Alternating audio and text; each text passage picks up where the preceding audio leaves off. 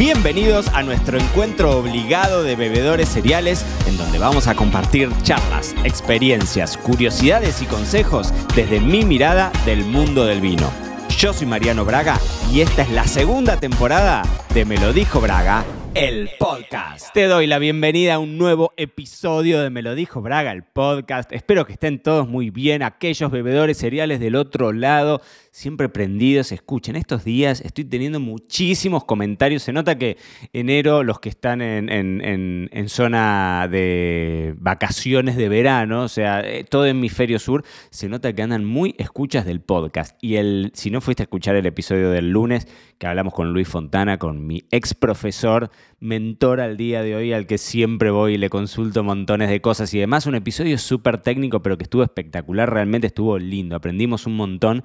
Son esos episodios que salen un poco de, lo usual dentro de este esquema que tiene que ver más con, con temas un poco más relajados, pero eh, realmente estuvo, estuvo tremendo.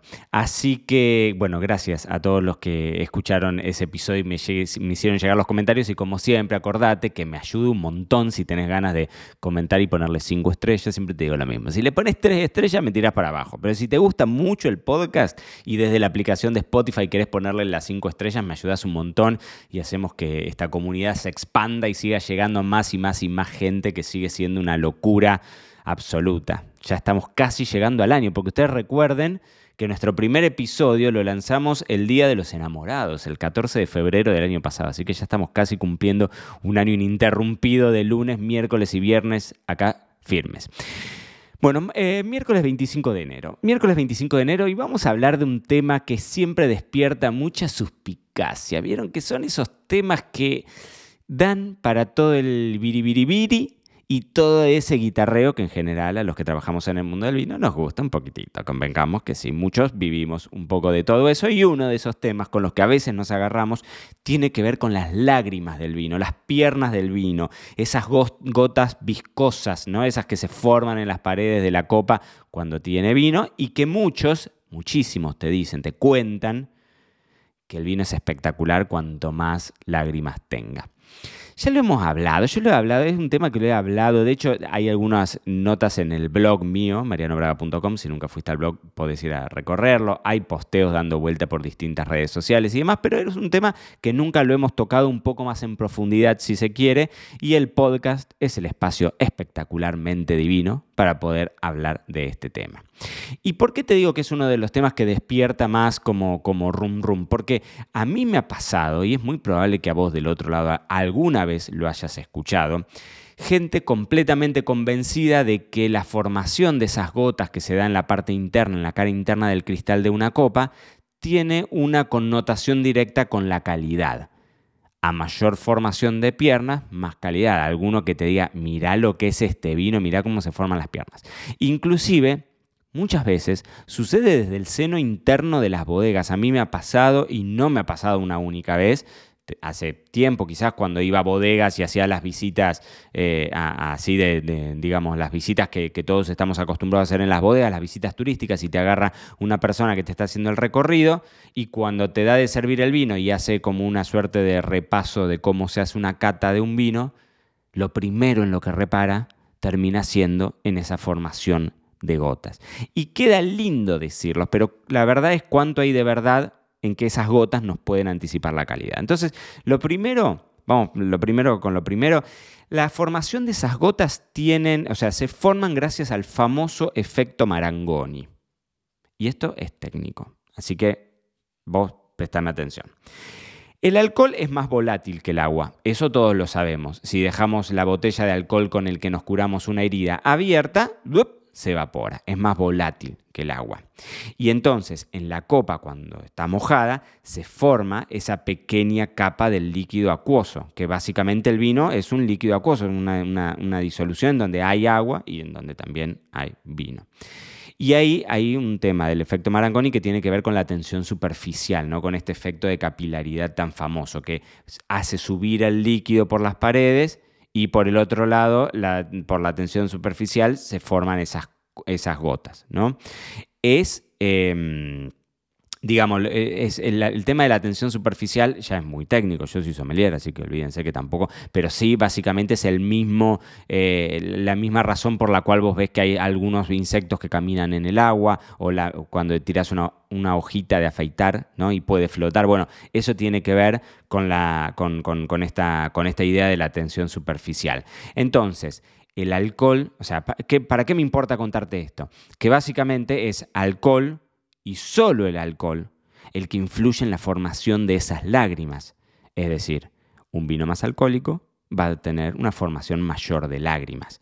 Esto te sucede si sos de destilados, por ejemplo. Si vos pones un destilado transparente, cualquier vodka, ron, no sé, cualquier tipo de, destilado, ¿no? Transparente o no, un whisky perfectamente, vas a ver que si lo agitas dentro de una copa que tiene este formato así como, como bombé, como panzón, vas a ver que se va a hacer una formación de, gotas y si a la copa la llenas de agua, vas a ver que no se van a formar estas gotas, porque acá tiene una influencia directa con el, con el alcohol.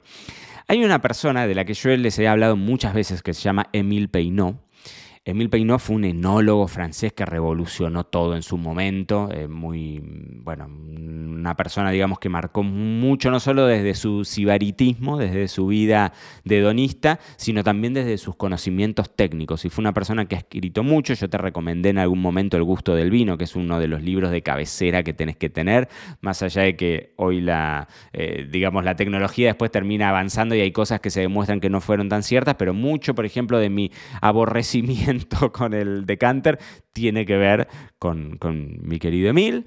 Eh, y entonces él cuenta una anécdota que te la voy a leer tal cual.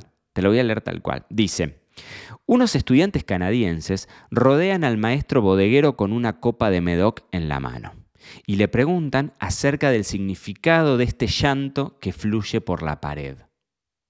Es la grasa del vino, su glicerina. Es así como se reconoce un buen vino, responde. Y si un vino no llora, es que no es de buena calidad, refuta el maestro bodeguero.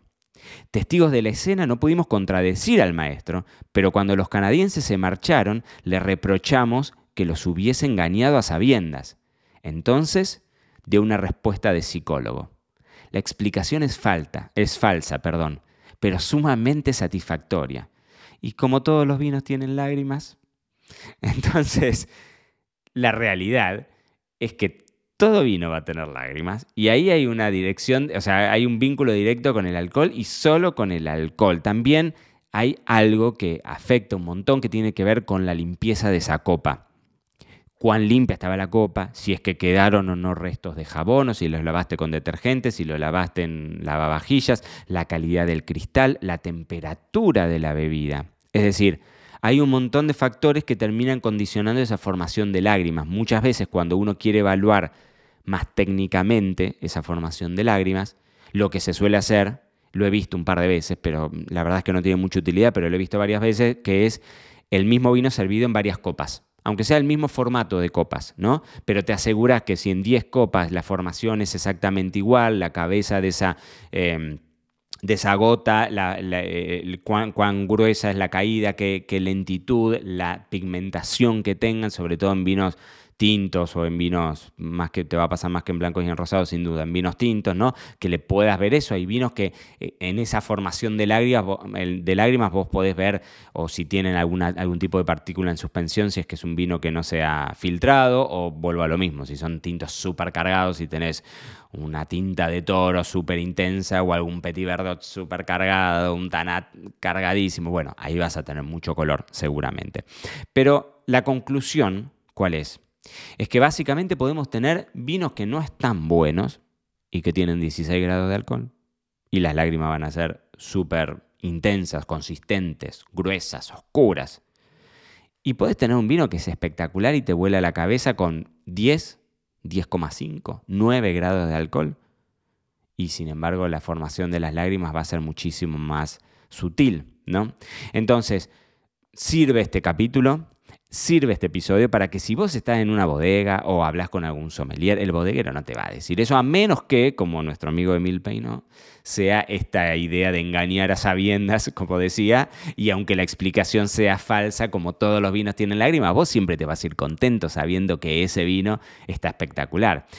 Pero si no, el tema de las lágrimas, el tema de las piernas, y no, es, no, no, no, no, ustedes háganme caso si les llegan a decir algo de eso, huyan. Y esto fue todo por hoy. No te olvides suscribirte para no perderte nada y que sigamos construyendo juntos la mayor comunidad de bebedores cereales de habla hispana. Acá te voy a estar esperando en un próximo episodio.